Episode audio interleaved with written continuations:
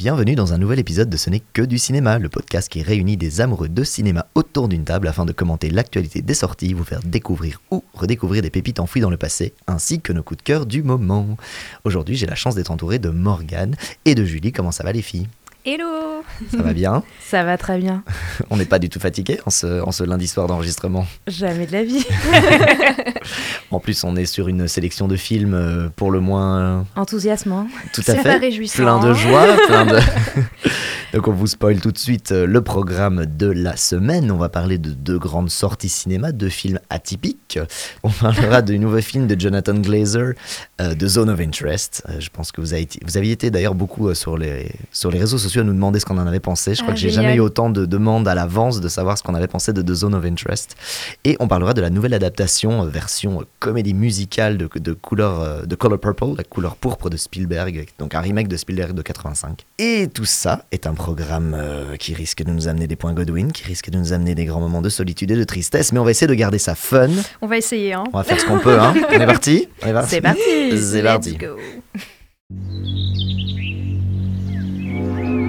Diese Blumen, das ist ja wunderschön. Ja, die Azaleen da. Hier gibt es auch Gemüse. Bisschen Kräuter, auch Rosmarin. Hier ist rote Beete. Das ist Fenchel. Die Sonnenblumen, ja. Alors, The Zone of Interest pour le petit pitch, le commandant nazi Rudolf Ross, oui, je vous avais dit que ça allait piquer, le commandant nazi Rudolf Ross et sa femme Hedwig s'efforcent de construire une vie de rêve pour leur famille dans une maison avec un petit jardin, une petite piscine. Le seul bémol, cette maison est située à côté du camp d'Auschwitz. Petit détail. Petit détail qui pique. Ouais. Alors, ce film de Jonathan Glazer, du coup, euh, qui qui sait, dis-nous tout un qui, petit qui peu. euh, Jonathan? Alors, Jonathan Glazer est un réalisateur euh, qui est plus dans la qualité et non dans la quantité, parce qu'effectivement, il a sorti trois films en 20 ans. Pour les citer, on a Birth, euh, début des années 2000 avec Nicole Kidman, on a Under the Skin, début des années 2010 avec Scarlett Johansson, et maintenant nous avons Zone of Interest avec Sandra Müller en actrice principale. Ce qui caractérise ces films, c'est une atmosphère vraiment pesante, euh, dérangeante, qui va être sublimée par une image très travaillée et avec un travail sur le son assez particulier. On va en parler euh, en plus en détail plus tard. Désagréable, oui. Dé- voilà, c'est tout à fait désagréable. Euh, ces personnages aussi sont dérangeants, profondément imparfaits. Euh, C'est un réalisateur très atypique et on va Mhm. parler maintenant de son nouveau film qui est également extrêmement euh, particulier. je Bah trouve. ouais. Bah, petit tour de table rapide, qu'est-ce qu'on a pensé de ce Zone of Interest? Je me tourne vers euh, Julie qui me pin- pince les lèvres déjà. En fait, moi, j'ai trouvé que c'était un film très ambitieux, mais qui ne m'a pas touchée. Et que c'était une excellente idée de départ, mais euh, qui pour moi était un raté euh, complet. Je me suis ennuyée. Et en fait, je comprends en lisant euh, tout ce qu'on dit du film, ce qu'aurait pu être le film, l'ambition du film, mais moi j'ai l'impression d'être vraiment passée à côté. Et on l'a vu ensemble en fait, euh, et j'ai eu un peu le même ressenti. Alors c'est particulier parce que j'ai pas eu, j'ai pas passé un mauvais moment devant, mais c'est le genre de film dont tu sais à la seconde où tu quittes la salle que plus jamais de ta vie tu veux revoir ça. Oui, tout à Parce que fait. c'est tellement une expérience choquante, c'est tellement. Enfin, c'est voilà, je, je connaissais le pitch, hein, je m'étais un petit peu spoilé le, le pitch, voilà, d'être sur ce camp. euh, Mhm. Enfin, le camp n'est jamais montré, mais on voit le mur du coup qui est mitoyen de cette maison avec le camp d'Auschwitz. Donc on voit les, euh, voilà, que, que les odeurs leur parviennent, euh, les- le son leur parvient, Mhm. les eaux du lac, de la rivière sont polluées par les, par voilà, tout, tout ce qui peut sortir de ce camp. Et donc on comprend, c'est assez subtil, ils en font pas non plus des caisses, c'est plutôt les détails quand on observe bien ce qui se passe dans cette famille, on comprend bien tout ce qui se passe. Mais c'est désagréable. Déjà, le film commence avec 1 minute 30 de écran noir, de- d'une espèce, c'est pas de la musique, c'est un son. son C'est assourdissant. un son assourdissant, ouais. voilà, Mhm. qui je pense est fait pour vraiment nous, nous mettre dans l'ambiance, ou en tout cas nous couper de notre réalité précédente, qui était celle de Mhm. je m'achetais des pop-corn, j'ai été aux toilettes avant de m'asseoir dans ma salle de cinéma, je me mets sur mon siège. Je crois que c'est vraiment le truc pour te mettre dans cette zone-là, mais c'est beaucoup trop long. Euh, tu m'as dit, toi, Morgan, tu t'étais demandé si c'était pas un problème technique. euh, genre, euh, elle est où l'image? Oui, tout à fait. Enfin voilà, c'est du Jonathan Glazer à mort, genre, c'est pas agréable. C'est pas du tout agréable. Non, c'est pas une expérience euh, agréable. Je suis totalement d'accord avec vous. Je suis sortie euh, de ce film en me disant, bah, je n'ai pas aimé le film, je ne peux pas aimer un film pareil. C'est euh, c'est troublant, c'est vraiment abominable. Mais après, j'ai beaucoup apprécié, si je peux utiliser ce mot, euh, ce qu'il a voulu faire. Donc moi personnellement, j'ai trouvé le film brillant. Je ne peux pas dire que j'ai adoré parce que ce film est tellement dérangeant Mm. et est tellement horrible à voir que euh, je me suis sentie limite un peu malade, tellement euh, ce film est, est très très très dérangeant. Mais ce qui est surtout très étrange, en fait, c'est que c'est un peu filmé comme une télé-réalité. On Mm. pose la caméra et à partir de là, il va y avoir des impros, toute une vie à laquelle on assiste qui est assez rebutante. Mais voilà, c'est comme si moi, j'avais regardé la télé-réalité, que je l'avais pas vraiment aimée, que je m'étais pas emballée, enfin, et que je m'étais pas attachée au, personnage. Et après, j'ai lu aussi des interviews euh, bah, de Sandra Hüller qui disait euh, Je n'ai pas envie de glamourer. euh, Enfin, Glamouriser. ouais. glamouriser euh, justement euh, les nazis et jamais je jouerais un personnage comme ça et que c'était aussi vachement dur au niveau de l'éthique. Mais c'est pas pour autant que je suis pas restée extérieure à ça. Et... Mhm. Eu j'ai eu la même chose que toi, c'est genre moi je me suis dit à la sortie de ce film, ce film devrait de, de un être un peu plus court, parce qu'en en fait il se passe rien, comme typiquement les Mm. films de Glazer, il n'y a pas grand, il y a pas grand chose entre le point A et le point B, c'est plutôt une espèce de peinture à un moment T où on voit des, des personnages évoluer dans un univers mais qui est assez figé malgré tout. C'est plutôt un truc sensoriel que d'un truc vraiment scénaristique. Et de deux, euh, c'est plus un mini-film à mettre dans un musée, quoi. Enfin, tu vois, pour montrer aux étudiants, pour montrer aux élèves, je pense que tout le monde devrait voir ce film éventuellement Mm. avec un contexte. Évidemment, il faut beaucoup de contexte autour pour bien comprendre. Mhm. Euh, c'est clair que ça devait pas être évident pour les acteurs de jouer ça aussi.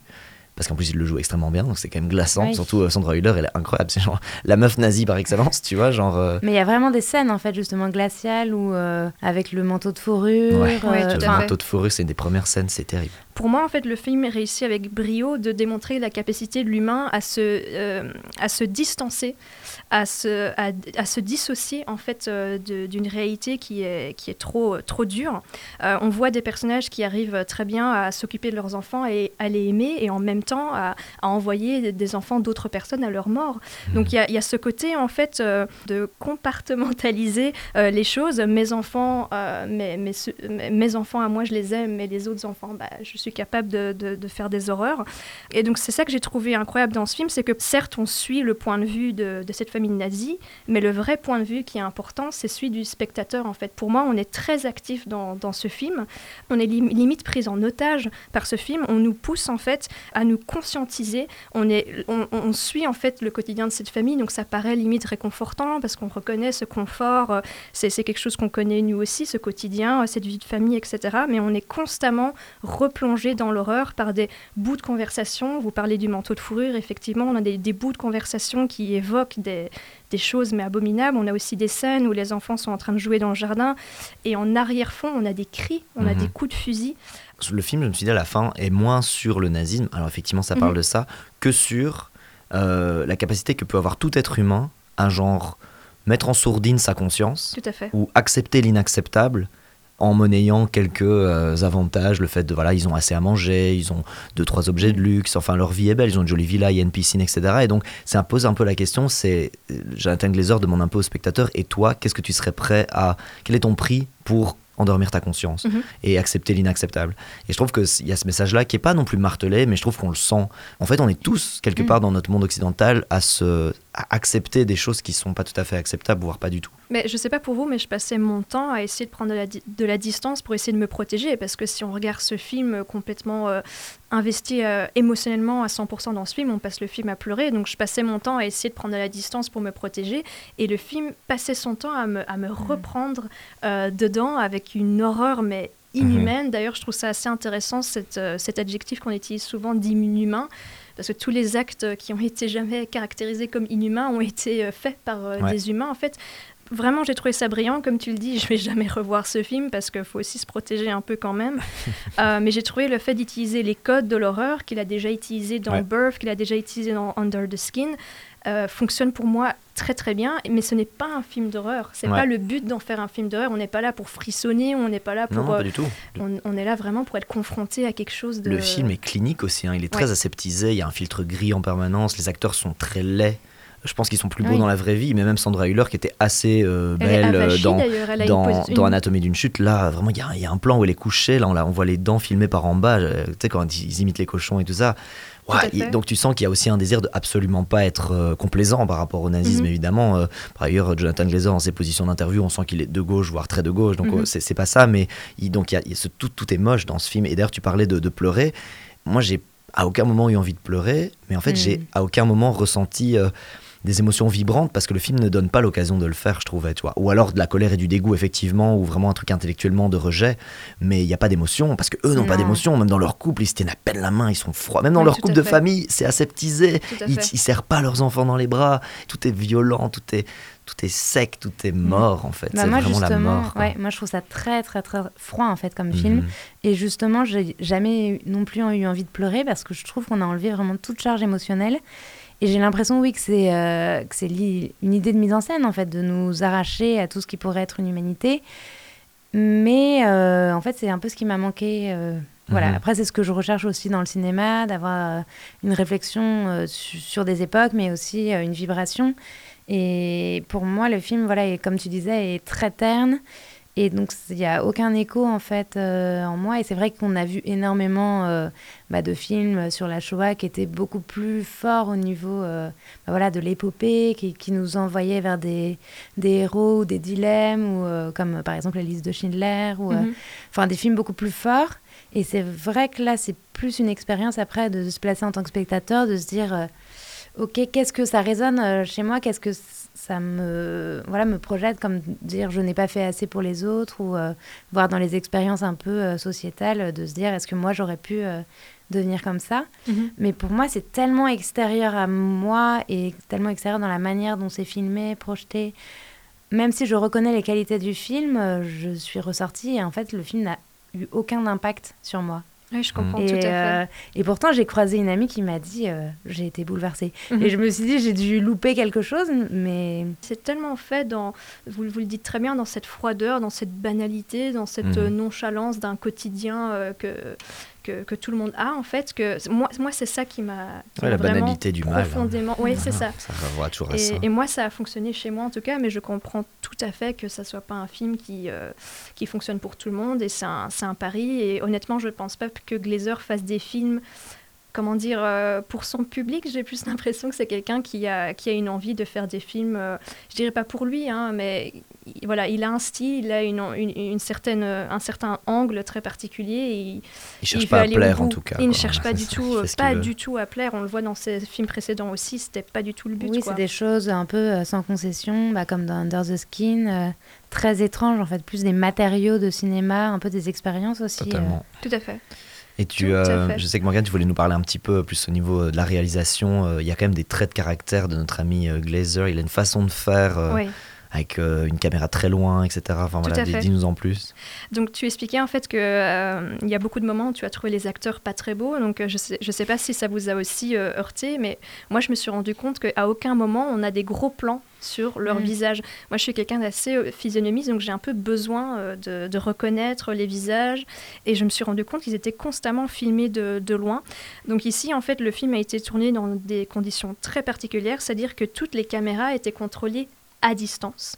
Et en fait toute l'équipe technique n'était pas présente sur le plateau lorsqu'on tournait, seuls les acteurs étaient présents.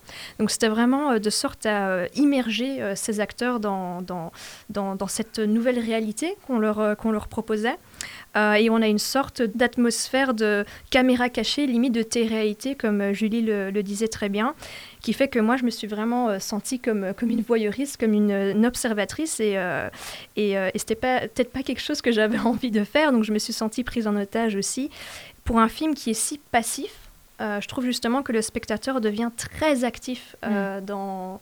Pour moi, le spectateur est vraiment le, le sujet principal pour moi de, Ouais, de ouais. ce film, je trouve. Ce film questionne moins l'époque nazie que le spectateur d'aujourd'hui, en fait. Tout à sur fait. sa capacité d'être humain et, et d'accepter l'inacceptceptable, vraiment. Bon, on a essayé d'être encore un petit léger, mais euh, on Surtout sent ambiance, ce l'ambiance. Euh, on va, voilà. bon, les Il gars, faudrait un bon gros film avec Rambo pour remettre.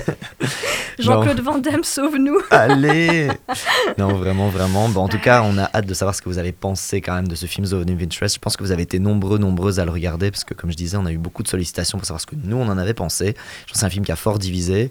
Euh, c'est difficile de se dire qu'on a kiffé notre euh, projection. Après, ça, adoré. ça reste un film tellement atypique et rien que pour ça, c'est quand même déjà une belle prouesse. Son Glazer, quand il revient, là, là, il va probablement repartir hiberner pendant 10 ans, comme il fait à Tout chaque fait. fois. Tout Il reviendra On en attend. 2033 pour en faire un truc sur je ne sais pas quoi.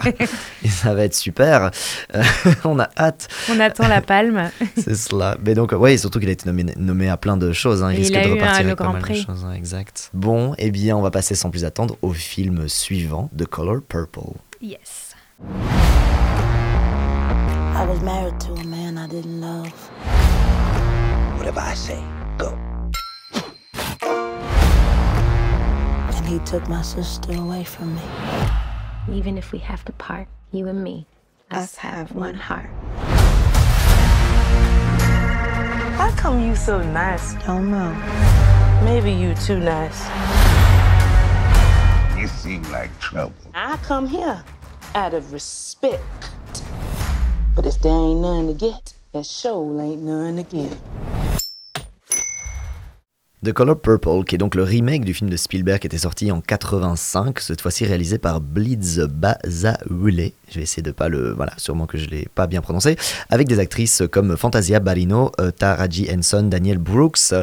Qu'est-ce qu'on a pensé de ce Color Purple qui est donc sous le prisme de la comédie musicale euh, Il y en a toujours plus, toujours plus des chansons. Qu'est-ce qu'on a pensé de cette version donc euh, remaster de 2024 Alors, euh, pour commencer, j'ai trouvé ça assez réjouissant. C'est très beau esthétiquement, les chansons sont géniales. On adore, on passe un bon moment. Après, c'est vrai, quand on pense au film de Spielberg, à celui-ci, il est vraiment beaucoup plus édulcoré. On se demande vraiment qu'est-ce que ça apporte. Il y a beaucoup moins d'intensité, il y a beaucoup moins de, de force, en fait, j'ai trouvé. J'ai trouvé que c'est il y avait un côté euh, très powerful, on est les femmes, euh, on va tout changer, mais qu'il y avait moins de révolte et que ça avait moins de puissance euh, maintenant que ça en avait eu en 1985. Alright. Et toi, Morgane Bah, je suis complètement d'accord avec Julie. Euh, en fait, l'intérêt d'un remake, c'est de euh, refaire un film avec des codes qui sont différents, avec une époque qui est différente. Euh, ça permet aussi à un réalisateur ou à une réalisatrice d'y mettre sa patte, ou encore à des acteurs de pouvoir interpréter un rôle avec leur propre point de vue. C'est ça tout l'intérêt d'un remake. Et là, je trouve que dans ce sens-là, c'est une réussite parce que c'est assez, euh, assez innovant par rapport au premier film. C'est très entraînant, les musiques sont super, très très beau euh, esthétiquement. Mais comme tu le dis très bien, Julie, ça manque de cette puissance, de, ce- de ce désespoir qu'on pouvait euh, sentir dans le premier film. C'est trop aseptisé. Donc je trouve que re- regarder les deux films, euh, l'un à la suite de l'autre, pourrait être intéressant. Moi, c'est ce que j'ai fait. Je Mhm. n'avais pas vu le premier Color of Purple. Et les deux ensemble, je trouve, forment une œuvre. Vraiment chouette, mais c'est dommage que ce deuxième n'arrive pas à, à exister tout seul parce que je Ouais. trouve qu'il est effectivement pas assez euh, intense, pas assez puissant par rapport à celui de Spielberg qui là, euh, bah, tu te ramasses une claque dans la figure quand tu Ouais. vois ce film. À Mais- fond. Bah moi j'ai euh, juste petit tour de table pour le mien. Moi j'ai, moi je partais super euh, emballé. Euh, j'avais vraiment envie. En plus moi je suis hyper bon client, bon, hyper preneur des comédies musicales. Donc j'étais là genre ça va aller trop bien. Puis j'aime bien le gospel. Mhm. J'aime bien cette chanson de, de- cette façon de chanter comme ça. J'étais vraiment genre ok ça va être trop cool. J'ai adoré. Jusqu'à deux tiers je suis au max. Dans ma tête je me dis c'est 9 sur 10 mais c'est trop frais, c'est trop trop chouette. Et le dernier tiers j'ai vraiment eu du mal. Je trouve que le dernier tiers est trop long. Le film fait 2h20. Je trouve qu'il faut, faut enlever 20 minutes. Et puis surtout à la fin ça se transforme en une espèce d'énorme prière évangéliste. Euh, voilà, le dernier mot du film, c'est Amen. Et, je me suis dit, oula, d'accord, film, tu m'as embarqué dans un truc, j'étais pas tout à fait consentant là, tu vois. Et donc je me suis dit, tiens, c'est dommage parce que du coup, il y avait des, des très très beaux messages au milieu. Puis à la fin, il y a un petit peu genre, euh, allez, il y a trop. de- Enfin, je dis pas, il faut toujours pardonner, mais c'était vraiment genre, allez, même le méchant de l'histoire, à la fin, euh, on finit tous ensemble dans un banquet, tout va bien. T'es peu genre, Ouais. euh, non, en fait. et certainement pas en 1900, entre 1900 et 1940, non. Enfin, c'est pas comme ça que ça marchait, tu vois. Jamais dans une vie comme ça, avec tout ce qu'ils ont vécu tous.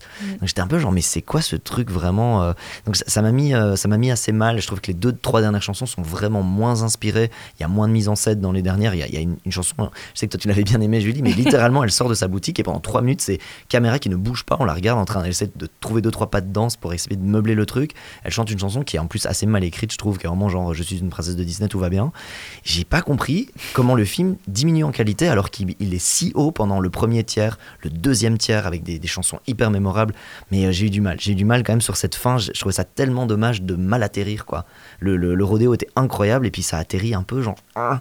Et euh, ça m'a pas empêché d'écouter pendant une semaine depuis que je l'ai vu euh, toute la musique de l'OST de Color Purple. Donc je reste quand même hyper fan et en vrai c'était magnifique comme tu dis, mais quand même genre ah pourquoi? Pourquoi la fin quoi? Voilà. Je, Julie réagit peut-être sur ça. Mais c'est vrai qu'après, on se dit euh, pourquoi? Parce qu'on a. Enfin, après mon ressenti, je me dis voilà, en 2024, on est un peu dans des films féministes, euh, des personnages forts. Euh, Là, on voyait euh, Poor Things, ou même, euh, voilà, même dans May December, c'est aussi. voilà, on cherche à, trouver des héroïnes qui vont nous toucher, qui vont avoir du pouvoir, qui vont se révolter. Donc, c'est un film de révolte. Et c'est vrai qu'il y a un côté un peu euh, anesthésié et un peu trop gentil en fait. Et on Mhm. se dit mais euh, ok, on a envie en fait, on a envie d'amour, on a envie euh, d'aller au cinéma et, et d'avoir envie de danser sur son siège. On n'a pas envie juste de voir des films désespérants qui nous sortent pas vraiment de- du marasme ambiant. Mhm. Mais là, on se dit pourquoi en fait finir par Alléluia, on s'aime tous? Et, et en fait, ça gâche un peu le message de tout le film qui est quand même euh, l'histoire d'une femme euh, qui a vécu euh, un inceste, qui ensuite s'est fait battre par son mari, qui a, qui a trouvé un peu euh, bah, de la force et de l'amour en ayant des amis en fait. Et donc c'est un film plus sur la sororité Mhm. et le pouvoir aussi des femmes, de l'amitié et de la résilience parce que c'est un personnage très fort. Et je trouve voilà qu'en mettant ce côté trop musical, ça nous enlève cette dureté euh, et ce côté. Bon après euh, le film de Spielberg c'est vraiment un énorme mélodrame Tout à et fait. où on se dit mais pourquoi est-ce qu'il lui arrive tant de malheurs et- Mais euh, justement pourquoi ne pas laisser aussi cette force-là et cette intensité. Je suis totalement d'accord avec vous parce que euh, les deux tiers du film, je me suis dit waouh, euh, euh, les, les- les chansons permettent d'obtenir plus d'informations sur les états d'âme des personnages, ça nous permet d'avoir plus d'informations sur, sur leur histoire et ça permet de faire avancer l'histoire, donc super. Et puis on arrive dans la troisième partie. La musique devient redondante, les, les informations qui passent à travers les chants ne sont plus aussi intéressantes et je me suis dit c'est dommage d'avoir introduit tout ça pendant tout ce film euh, pour finalement terminer sur quelque chose d'aussi peu, euh, je dirais, euh, ouais, un- un- intéressant. Quoi. En plus, je trouvais que donc, le, le premier film, celui de Spielberg, est, est vraiment un classique, il est super bien, mais j'avais certaines réserves par rapport surtout au développement des, des personnages. Je trouvais qu'on n'avait peut-être pas assez d'informations sur, sur Sophia, la belle-fille de, Mhm. de, de, de, de Célie. Et je trouve aussi qu'on passe trop de temps en fait, à suivre le désespoir de Nelly pendant de longues années pour arriver finalement à un retournement de situation qui arrive pour moi de manière un peu trop abrupte, où je trouve qu'on aurait dû- avoir une mise en exposition un peu plus tôt dans l'histoire, etc. Et donc je trouve que ce remake nous apporte ça. Et donc ça, j'ai trouvé ça super chouette. J'ai trouvé que le côté musi- musical, ça fonctionnait super bien, parce que c'est vrai que chanter des chansons sur deux filles qui se font battre toute leur vie, enfin c'est... voilà, ah, dit quoi, comme ça, le pitch, euh, ça donne envie. c'est c'est compliqué quand même. Euh, le fait qu'on refasse un film ne veut pas dire que le film va être mauvais. Je vous... Ça n'annule pas le premier film, évidemment. Exactement, façon, ça n'annule voilà. pas le premier film. Si vous n'aimez pas le remake, voyez le premier. C'est ce que je faire dis. comme s'il n'a jamais existé. Voilà. Mais c'est ce que je dis souvent aux, aux gens, c'est que si vous n'aimez pas le remake, revoyez le premier. Ils Mais ont fait un remake de Total, Total Recall euh, qui fait. est horrible Je et qu'il ne faut Ouais. absolument pas Ouais, aller voir. ouais, Regardez ouais. celui de 93 de Paul Verhoeven Tout avec. Schwarzenegger, c'est tellement mieux. Je refuse de savoir que ça existe. Voilà. exactement. Par contre, ils ont fait un remake de Dune et tout le monde s'empresse d'aller voir la deuxième Ça, c'est partie. parce que le film de euh, base était quand même moi. problématique. Oui, mais tu vois ce que je veux dire, c'est que pour Ça, moi. je ne suis pas on- d'accord. Ah, intéressant. T'aimes Ben, bien le Dune de David Lynch on le en- trouve beaucoup plus On en intéressant. parlera. On On en en parlera dans un mois quand ça sort. à la Voilà, ça sortie. sort bientôt. Ce que je veux dire, c'est que bah, le, le- le film n'a pas fonctionné et je trouve ça très dommage parce que pour moi, ma Oui, théorie. il a perdu 70 milliards, Oui, euh, millions, pardon, affreux, oui, 70 c'est millions. alors que pourtant les actrices sont exceptionnelles, euh, elles sont extrêmement talentueuses, donc je trouve ça très très dommage. Le film est quand même magnifique et pour moi en fait c'est la mauvaise image qu'a euh, le remake. En plus de ça, tu ajoutes ça au fait qu'ils ont voulu en faire un, un, un musical et c'est très dommage, mais voilà le musical n'est pas bien vu Euh, et donc je pense que ça a été hélas la, la recette euh, un peu euh, qui, a, qui, a fait, euh, qui a fait ça tourner au vinaigre. Est-ce que vous avez eu le temps d'aller voir Mean Girls, le remake aussi Non. sous comédie musicale Non. du film classique euh, Malheureusement, Mean Girls? Non. Mais Non. qui avait vu l'original de Mean Girls? Ouais, Moi, j'adore. vu aussi. Ouais, c'est ça. Mais personne n'a vu le. Non. Pas Ah, encore. on aurait dû pour comparer. Parce que c'est exactement le même genre de move. hein. C'est prendre un film que tout le monde a. Enfin, peut-être pas tout le monde a adoré, mais, Mais un faire un film remake culte. sous, sous, euh, sous un un format comédie musicale. Mais tu vois, pour moi, ça avait complètement du sens pour euh, Color of Purple parce que la musique, le gospel, le blues fait Mhm. partie entièrement de la communauté afro-américaine. Totalement. Donc pour moi, ça rythme et ça nous donne encore plus de cette culture à travers le film. Par contre, euh, faire un musical de Mean Girls, je ne vois pas. Enfin, tu vois, pour moi, là, il y a. Eh, on l'a pas vu, on peut pas râler. Apparemment, les critiques sont pas trop mauvaises. Ah, hein, ah, moi, j'ai entendu Ah le ouais contraire. hein. Ouais, mais les- je ne sais pas. tout, écoute, hein. On verra si on a l'occasion de le Enfin voir. bon, mais tout ce que, tout ce que je voulais dire, c'est, euh, s'il vous plaît, ne, soyez, ne rejetez pas euh, les remakes, regardez-les. Si ça, si ça ne vous plaît pas, regardez les, les originaux. Sauver les remakes. non, mais c'est quelque chose qui m'embête un peu parce qu'on a un très très bon remake ici qui sort et à cause de, de cette mauvaise image qu'on a, euh, oui, ils, ils ont plus, euh, ils ont plus d'idées, ils sont plus originaux, ils refont quelque chose qui est très bien déjà.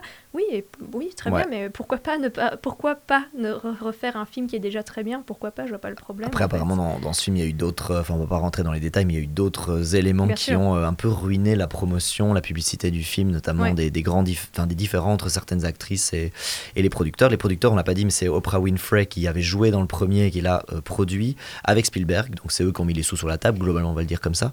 Et apparemment, ça s'est très très mal passé entre les producteurs, la vision qu'ils avaient. Je trouve que ça se sent un peu dans l'écriture. À nouveau, j'ai l'impression que mon troisième acte que je n'aime pas, j'ai aussi l'impression que je l'aime pas parce qu'il est pas écrit sur le même niveau que le reste. Et quelque chose qui tout d'un coup devient très très sage, très très croyant, Voilà, qui euh, s'est un peu distendu. Alors euh, que pendant les deux premiers tiers, on était dans un bazar hyper émancipé, euh, très sexe aussi. Certains, il y a quand même une chanson qui est hyper plus qu'évocatrice, quoi, tu vois. Et j'étais là, waouh, c'est frais, quoi, c'est cool. Bon, c'est un peu anachronique par rapport à 1910. Enfin, tu vois, genre clairement dans les salons, il Oui. se passait probablement pas ça.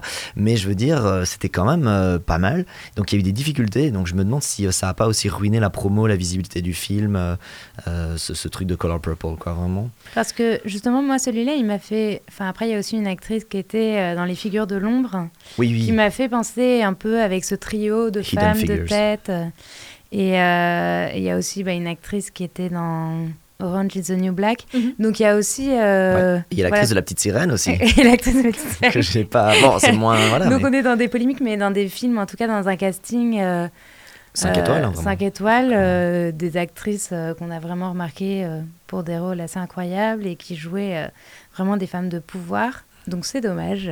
Mais allez le voir pour vous faire votre petite idée. Et pour la petite anecdote, il avait ce film est connu Color Purple comme un des plus euh, gros, euh, comment dire, euh, occasions manquées pour les Oscars, puisqu'il avait été nommé 11 11 fois. fois et qu'il en a rapporté zéro. Et c'était, euh, je crois, Face à Out of Africa, Voilà. qui a Et- eu 7 prix. Et sur 11, c'est-à-dire que statistiquement, même si t'as pas de chance, avec une chance sur 5, en général, t'en chopes deux. Enfin, tu vois, genre. euh, donc, euh, effectivement, c'était, euh, il a été vraiment, vraiment euh, boycotté à ce moment-là, euh, au niveau des, des critiques ciné. Donc, euh, Voilà. bah, ne ratez pas cette occasion d'aller voir ce film euh, et de nous dire ce que vous en avez pensé sur les réseaux sociaux. Je crois en plus que le film de 85 est disponible sur Netflix ou Prime, tu m'as dit que tu l'avais vu. Oui, moi je Il l'ai est trouvé assez, assez facilement euh, trouvable. Prime, sur Prime. Sur- sur Prime, Sur Netflix. sur Netflix. euh, On est bien. bilingue. Bon, et bien, euh, cette fois-ci, on n'a euh, pas trop de pépites du passé, euh, ni de José Batoldir, mais on vous promet que ça reviendra très bientôt. On y travaille activement. Mais du coup, on arrive à la fin de cet épisode, mais, mais, mais, mais, mais pas avant notre petit tour des coups de cœur. When you hear something that sounds like a gunshot, drive.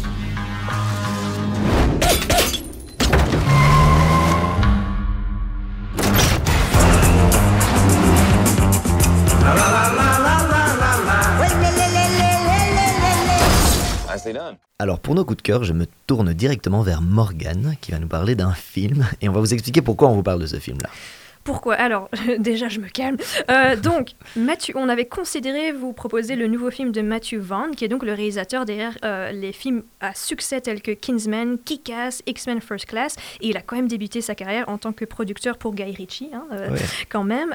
Et il sort Argyle, qui est donc une comédie d'action avec en tête d'affiche Henry Cavill et un budget de 200 millions de dollars. Voilà, voilà. Voilà, rien que ça. Mais hélas, Argyle est un gros flop. C'est mal écrit, c'est bâclé, et malgré ce budget euh, gargantuesque, on a des effets visuels euh, totalement ratés.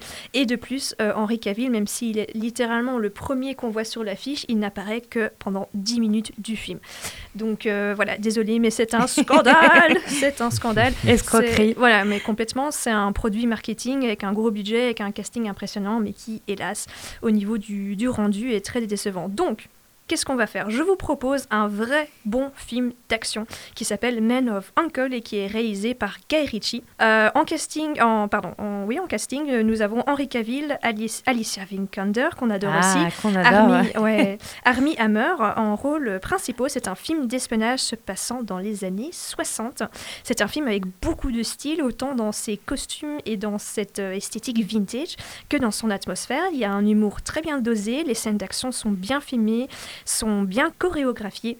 Euh, il est complètement passé sous le radar. D'ailleurs, ils avaient prévu d'en faire plusieurs. Tu le sens à la fin du film. On introduit Mhm. un peu une potentielle suite. Euh, Vu la réaction du public, ça n'a pas été le cas et c'est très dommage parce que ça, c'est un vrai bon film d'action qui nous prend. Tu dis? J'adore The Man of Uncle, ouais. Oui, je l'ai revu pour la troisième fois. Moi aussi et, trois euh, fois. voilà. c'est chaque fois génial. C'est chaque fois une super bonne expérience. C'est un bon film d'action qui prend son public au sérieux. Mais Et Voilà. qui est très stylisé, je trouve. Tu l'as vu Euh, aussi? Je me rappelle. et je me rappelle aussi euh, bah, du rôle d'Alicia Vikander que j'avais trouvé euh, génial parce qu'enfin un personnage féminin euh, qui a du chien et ça fait du bien.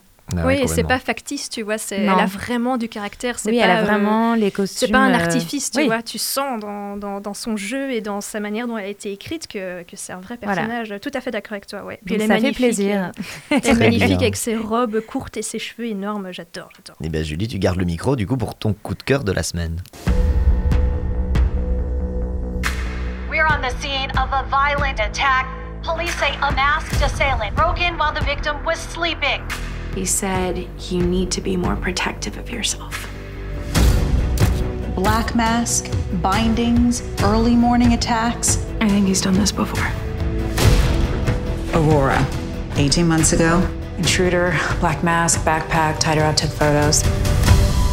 To date, has not been caught. Donc mon coup de cœur, c'est Unbelievable. Unbelievable. Unbelievable. Ah putain. tu peux pas dire ça. Elle est en train de casser le studio, il n'y a plus rien qui va. Il n'y a plus rien pardon, qui Julie, ça va? Unbelievable. Donc un- une euh, mini-série euh, de 2019 de Susanna Grant qui raconte euh, l'histoire de Marie, une jeune fille donc, qui a été euh, violée et euh, qui va porter plainte et, et en fait on ne la croit pas et les policiers vont euh, la pousser à se rétracter et on va même d'ailleurs euh, porter plainte contre elle pour diffamation. Donc on va la suivre et on va suivre en fait euh, deux enquêtrices qui vont découvrir cette enquête sur cet homme en fait qui a violé pas mal de jeunes filles. Et c'est absolument brillant, c'est sincère, c'est avec Kathleen Dever qui est très très touchante.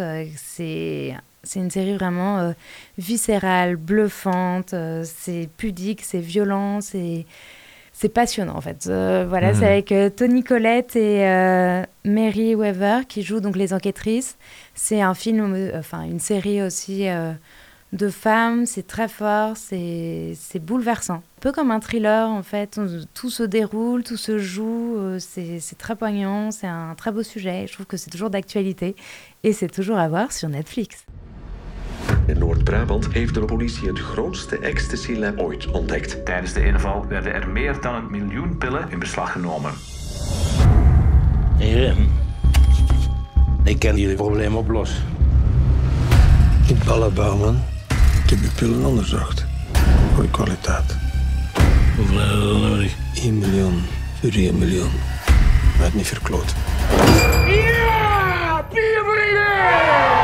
Quant à moi, le petit coup de cœur, c'est euh, bah, c'est plusieurs éléments de coup de cœur, mais donc c'est euh, à la base une série qui s'appelait Undercover, qui est une série flamande sur euh, la drogue euh, et la production de d'ecstasy dans le Limbourg, qui est une histoire plus ou moins tirée d'une histoire vraie, hein, voilà, mais qui, est, euh, qui explique à quel point le Limbourg, derrière ces jolis paysages de belles prairies et de belles forêts, il y a en fait plein de labos souterrains, un petit peu comme on les voit dans les domaines de, de Gentleman de Guy Ritchie. Ah oui, tu sais, où on voit Ouais. rien en surface, mais qu'en dessous, il y a plein de labos souterrains qui font Avec pousser les trucs. Exactement. Et donc Undercover, euh, c'est une série qui est excellente, notamment parce que son, son casting est absolument énorme. Évidemment, c'est ça se passe dans un camping et t'as vraiment les enquêteurs qui se planquent et qui vont s'adapter dans ce camping. C'est le camping dans lequel il y a Ferry, justement, Ferry, qui est le baron de la drogue du Limbourg. Et euh, cet acteur euh, qui est juste absolument incroyable. Il a une gueule aussi. Il, a, est juste sublime. Tu crois à 3000% que ce mec deal de la drogue en permanence.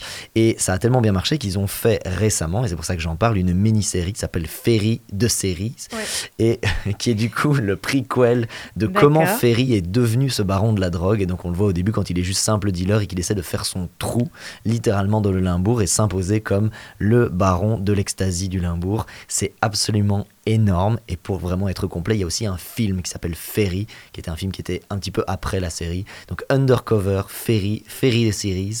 Si vous aimez ça je sais je le fais avec mon petit accent flamand. Si si, vous avez envie de pratiquer votre néerlandais c'est un néerlandais Ah, le impossible à comprendre hein. euh, oui. ils ont des accents sans sous-titres c'est infaisable même Oui, si vous parlez bien néerlandais. Totalement. franchement c'est sur Netflix aussi c'est trop trop chouette vous allez pas décrocher ça c'est garanti Mais J'apprécie beaucoup que tu parles de cette série parce que bah, moi, en fait, je suis à moitié euh, flamande, à moitié francophone. Et, euh, et j'adore le cinéma flamand, j'adore les, les séries flamandes. Il y a vraiment beaucoup de qualité, il y a, il y a vraiment beaucoup à voir. Donc, je vous conseille vraiment, si, si vous avez envie, de vous y intéresser. Et Tom Wass, qui, joue, euh, qui est l'acteur principal dans, dans cette série, c'est vraiment mais, un des acteurs numéro un flamands. Il est partout. Il a aussi ses propres émissions Ouais, de de talk télé, show, de talk show. Il a aussi des émissions plus conceptuelles aussi. Je suis en train de- d'ailleurs de regarder sa dernière série qui s'appelle Camp Was. Tom Was, Camp Was. Enfin bref, c'est vraiment si vous voulez un peu vous intéresser au cinéma flamand, euh, euh, à, ce, à ce qui est proposé, c'est une super bonne re- recommandation. Donc euh, merci, merci. bah ouais ruez-vous sur ça? Eh bien, merci pour euh, ces bonnes recommandations. Bien, eh bien c'est tout pour cet épisode. Merci à toutes et à tous de nous avoir écoutés une nouvelle fois. On vous promet que l'épisode suivant sera un peu plus joyeux Ouais. sur ces thématiques. Nous On- aussi, on en a besoin. Franchement, je pense qu'on va pas très bien là. On a besoin de soleil, on a besoin d'antidépresseurs. C'est compliqué, ça a été compliqué. En même temps, c'était des films très importants, très attendus, qui ont vraiment marqué beaucoup euh, à leur sortie. Donc, c'était quand même important d'en parler. Euh, mais donc, dites-nous ce que vous en avez pensé sur nos réseaux sociaux. Ce n'est que du cinéma. C'est là que ça se passe. C'est là que vous avez aussi l'occasion de voir nos films qu'on allait choisir un petit peu en avance et puis nous dire ce que vous en avez pensé. Et puis, si ce n'est pas encore fait, abonnez-vous, mettez la petite cloche et mettez-nous 5 étoiles ou même un petit commentaire si vous voulez directement débattre avec nous. On est super content de discuter avec vous. Ça nous donne un max de force. Et puis, ben, nous, on se retrouve très bientôt. Bisous. Ciao, bisous que sang. Abonne-toi.